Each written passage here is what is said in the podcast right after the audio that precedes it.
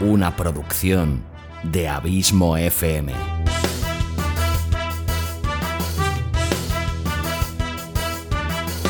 ¿Quieres disfrutar de tu tiempo libre escuchando grandes historias, audiolibros y relatos? Un podcast literalmente literario.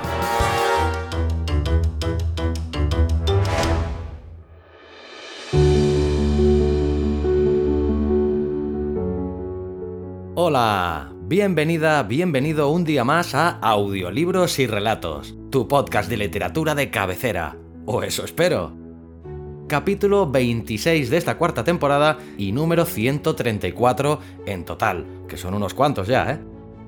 Y hoy pues toca una de las muchas deudas pendientes que todavía tengo por publicar en este podcast. Un autor que me habéis pedido hasta la saciedad, y no solo desde tierras argentinas, y es que el escritor que hoy te traigo es respetado o incluso venerado, allende los mares.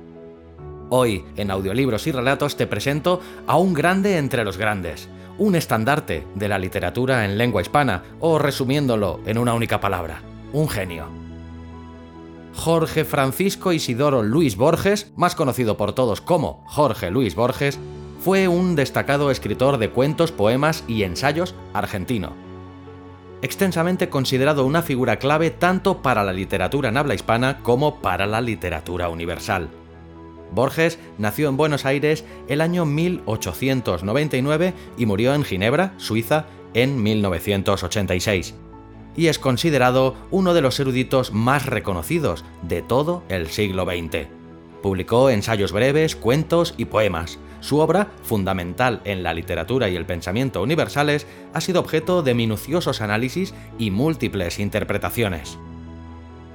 Entre sus múltiples premios y galardones, la importancia de su obra se vio reconocida con el premio Miguel de Cervantes que le fue merecidamente concedido en el año 1979. Y el cuento que hoy te traigo se titula El Sur, es un cuento extraordinario que fue publicado inicialmente en 1953 en el periódico La Nación y en 1956 en el libro Artificios, la segunda parte de Ficciones. En el prólogo de dicho volumen, el mismo Borges dice que El Sur es, acaso, mi mejor cuento.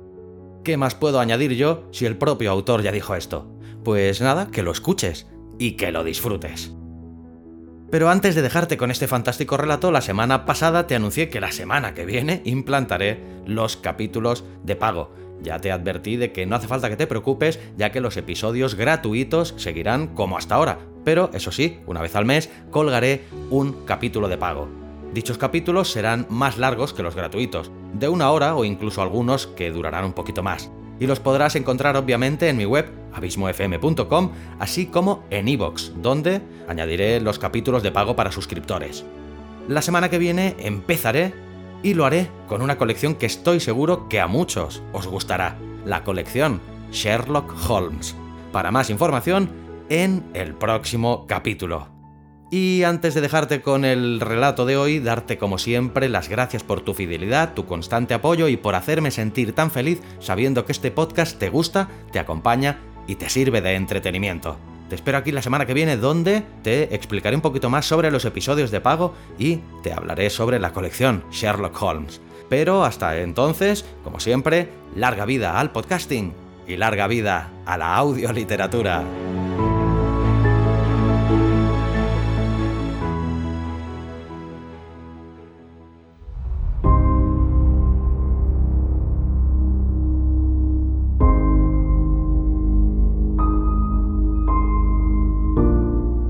Sur, de Jorge Luis Borges.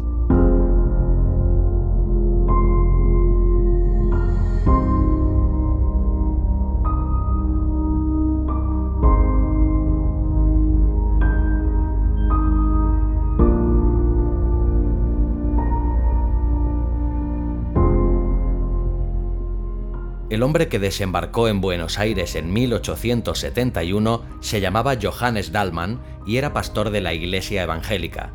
En 1939, uno de sus nietos, Juan Dallmann, era secretario de una biblioteca municipal en la calle Córdoba y se sentía hondamente argentino.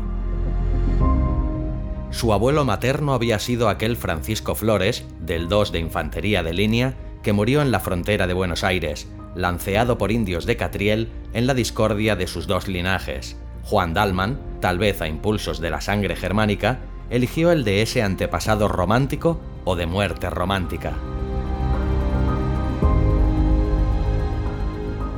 Un estuche con el daguerrotipo de un hombre inexpresivo y barbado, una vieja espada, la dicha y el coraje de ciertas músicas, el hábito de estrofas del Martín Fierro, los años, el desgano y la soledad fomentaron ese criollismo algo voluntario, pero nunca ostentoso. A costa de algunas privaciones, Dalman había logrado sacar el casco de una estancia en el sur que fue de los Flores. Una de las costumbres de su memoria era la imagen de los eucaliptos balsámicos y de la larga casa rosada que alguna vez fue carmesí. Las tareas y acaso la indolencia lo retenían en la ciudad. Verano tras verano se contentaba con la idea abstracta de posesión y con la certidumbre de que su casa estaba esperándolo, en un sitio preciso de la llanura. En los últimos días de febrero de 1939, algo le aconteció.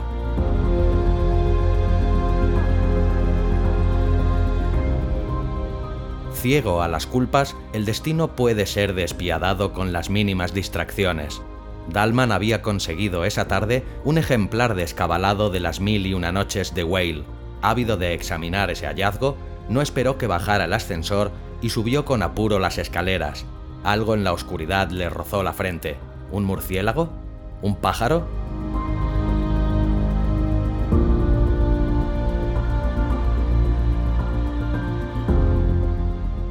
En la cara de la mujer que le abrió la puerta vio grabado el horror, y la mano que se pasó por la frente salió roja de sangre. La arista de un batiente recién pintado que alguien se olvidó de cerrar le había hecho esa herida. Dalman logró dormir, pero a la madrugada estaba despierto y desde aquella hora el sabor de todas las cosas fue atroz. La fiebre lo gastó y las ilustraciones de las mil y una noches sirvieron para decorar pesadillas. Amigos y parientes lo visitaban y con exagerada sonrisa le repetían que lo hallaban muy bien. Dalman los oía con una especie de débil estupor y le maravillaba que no supieran que estaba en el infierno.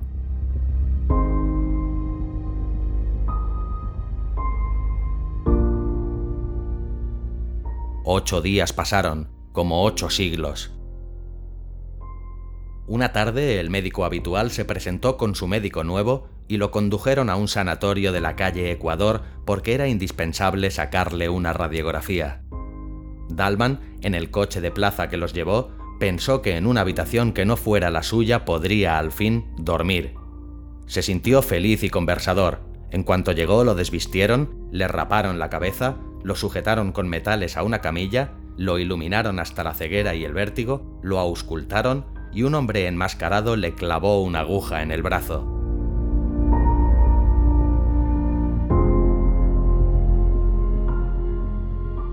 Se despertó con náuseas, vendado, en una celda que tenía algo de pozo y en los días y noches que siguieron a la operación pudo entender que apenas había estado hasta entonces en un arrabal del infierno. El hielo no dejaba en su boca el menor rastro de frescura. En esos días, Dalman minuciosamente se odió.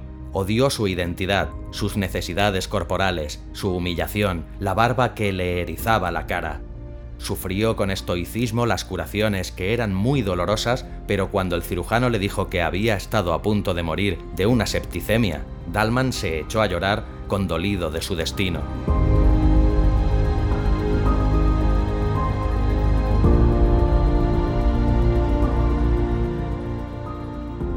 Las miserias físicas y la incesante previsión de las malas noches no le habían dejado pensar en algo tan abstracto como la muerte. Otro día, el cirujano le dijo que estaba reponiéndose y que muy pronto podría ir a convalecer a la estancia. Increíblemente, el día prometido llegó. A la realidad le gustan las simetrías y los leves anacronismos. Dalman había llegado al sanatorio en un coche de plaza y ahora un coche de plaza lo llevaba a Constitución, la primera frescura del otoño, después de la opresión del verano, era como un símbolo natural de su destino rescatado de la muerte y la fiebre. La ciudad, a las 7 de la mañana, no había perdido ese aire de casa vieja que le infunde la noche. Las calles eran como largos zaguanes, las plazas como patios. Dalman la reconocía con felicidad y con un principio de vértigo. Unos segundos antes de que las registraran sus ojos, recordaba las esquinas, las carteleras, las modestas diferencias de Buenos Aires. En la luz amarilla del nuevo día, todas las cosas regresaban a él. Nadie ignora que el sur empieza del otro lado del Rivadavia. Dalman solía repetir que ello no es una convención y que quien atraviesa esa calle entra en un mundo más antiguo y más firme. Desde el coche buscaba, entre la nueva edificación, la ventana de rejas, el llamador, el arco de la puerta, el zaguán, el íntimo patio. En el hall de la estación advirtió que faltaban 30 minutos. Recordó bruscamente que en un café de la calle Brasil, a pocos metros de la plaza Yirigoyen, había un enorme gato que se dejaba acariciar por la gente, como una divinidad desdeñosa. Entró. Ahí estaba el gato, dormido. Pidió una taza de café, la endulzó lentamente, la probó ese placer le había sido vedado en la clínica y pensó, mientras alisaba el negro pelaje, que aquel contacto era ilusorio y que estaban como separados por un cristal, porque el hombre vive en el tiempo, en la sucesión y el mágico animal en la actualidad, en la eternidad del instante.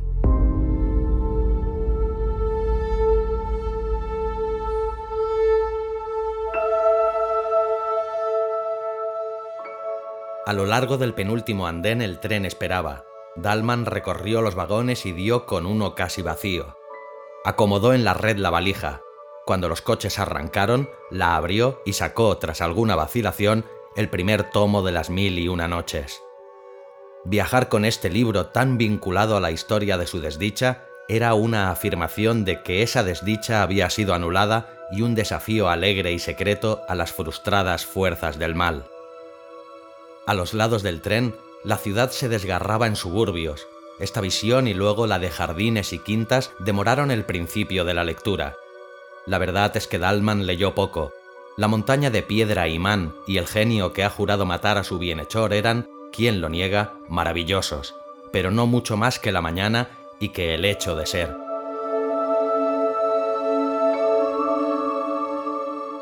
La felicidad lo distraía de Sharazad, y de sus milagros superfluos, Dalman cerraba el libro y se dejaba simplemente vivir.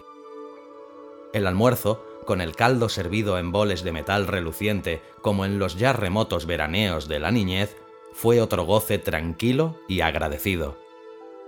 Mañana me despertaré en la estancia, pensaba, y era como si a un tiempo fuera dos hombres, el que avanzaba por el día otoñal y por la geografía de la patria, y el otro encarcelado en un sanatorio y sujeto a metódicas servidumbres. Vio casas de ladrillo sin revocar, esquinadas y largas, infinitamente mirando pasar los trenes, vio jinetes en los terrosos caminos, vio zanjas y lagunas y hacienda, vio largas nubes luminosas que parecían de mármol, y todas estas cosas eran casuales, como sueños de la llanura.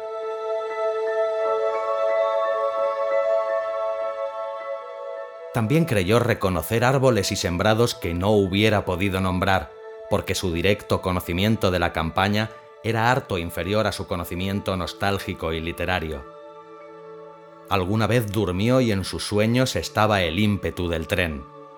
Ya el blanco sol intolerable de las doce del día era el sol amarillo que precede al anochecer y no tardaría en ser rojo. También el coche era distinto, no era el que fue en Constitución al dejar el andén, la llanura y las horas lo habían atravesado y transfigurado. Afuera, la móvil sombra del vagón se alargaba hacia el horizonte. No turbaban la tierra elemental ni poblaciones ni otros signos humanos. Todo era vasto, pero al mismo tiempo era íntimo y de alguna manera secreto.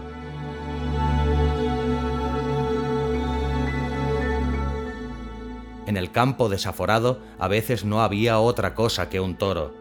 La soledad era perfecta y tal vez hostil, y Dalman pudo sospechar que viajaba al pasado y no solo al sur. De esa conjetura fantástica lo distrajo el inspector, que al ver su boleto le advirtió que el tren no lo dejaría en la estación de siempre, sino en otra, un poco anterior y apenas conocida por Dalman. El hombre añadió una explicación que Dalman no trató de entender ni siquiera de oír, porque el mecanismo de los hechos no le importaba. El tren laboriosamente se detuvo, casi en medio del campo. Del otro lado de las vías quedaba la estación, que era poco más que un andén con un cobertizo. Ningún vehículo tenían, pero el jefe opinó que tal vez pudiera conseguir uno en un comercio que le indicó a unas 10, 12 cuadras. Dalman aceptó la caminata como una pequeña aventura.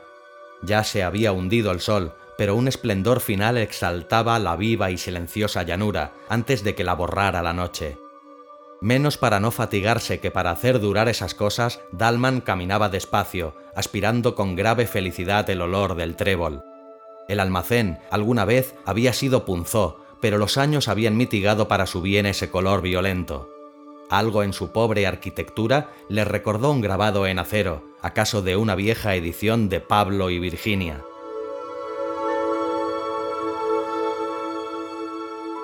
Atados al palenque había unos caballos. Dalman, adentro, creyó reconocer al patrón, luego comprendió que lo había engañado su parecido con uno de los empleados del sanatorio. El hombre, oído el caso, dijo que le haría atar la jardinera. Para agregar otro hecho aquel día y para llenar ese tiempo, Dalman resolvió comer en el almacén. En una mesa comían y bebían ruidosamente unos muchachones, en los que Dalman al principio no se fijó. En el suelo, apoyado en el mostrador, se acurrucaba, inmóvil como una cosa, un hombre muy viejo. Los muchos años lo habían reducido y pulido como las aguas a una piedra o las generaciones de los hombres a una sentencia. Era oscuro, chico y reseco, y estaba como fuera del tiempo, en una eternidad, Dalman registró con satisfacción la vincha, el poncho de bayeta, el largo chiripa y la bota de potro, y se dijo, rememorando inútiles discusiones con gente de los partidos del norte o con entrerrianos, que gauchos de esos ya no quedan más que en el sur.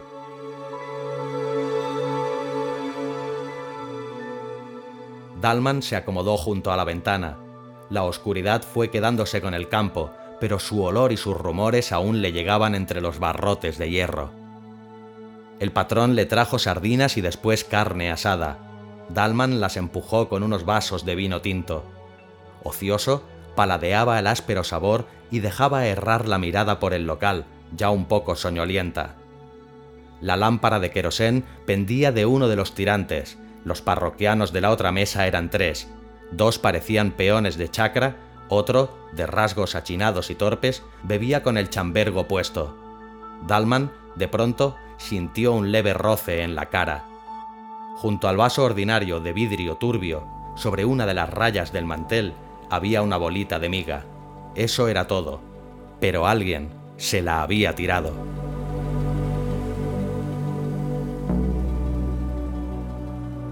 Los de la otra mesa parecían ajenos a él. Dalman, perplejo, decidió que nada había ocurrido y abrió el volumen de las mil y una noches, como para tapar la realidad.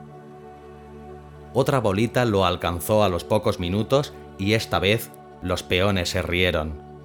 Dalman se dijo que no estaba asustado, pero que sería un disparate que él, un convaleciente, se dejara arrastrar por desconocidos a una pelea confusa. Resolvió salir. Ya estaba de pie cuando el patrón se le acercó y lo exhortó con voz alarmada. Señor Dalman, no les haga caso a esos mozos, que están medio alegres. Dalman no se extrañó de que el otro ahora lo conociera, pero sintió que estas palabras conciliadoras agravaban de hecho la situación. Antes, la provocación de los peones era a una cara accidental, casi a nadie. Ahora iba contra él y contra su nombre y lo sabrían los vecinos. Dalman hizo a un lado al patrón, se enfrentó con los peones y les preguntó qué andaban buscando. El compadrito de la cara achinada se paró, tambaleándose a un paso de Juan Dalman, lo injurió a gritos como si estuviera muy lejos.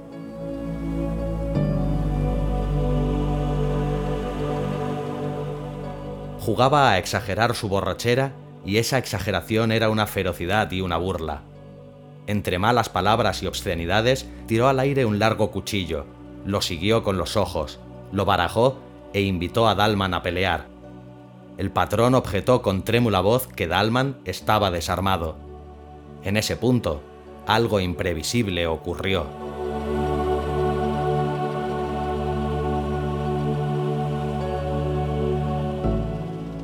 Desde un rincón, el viejo gaucho extático, en el que Dalman vio una cifra del sur, del sur que era suyo, le tiró una daga desnuda que vino a caer a sus pies.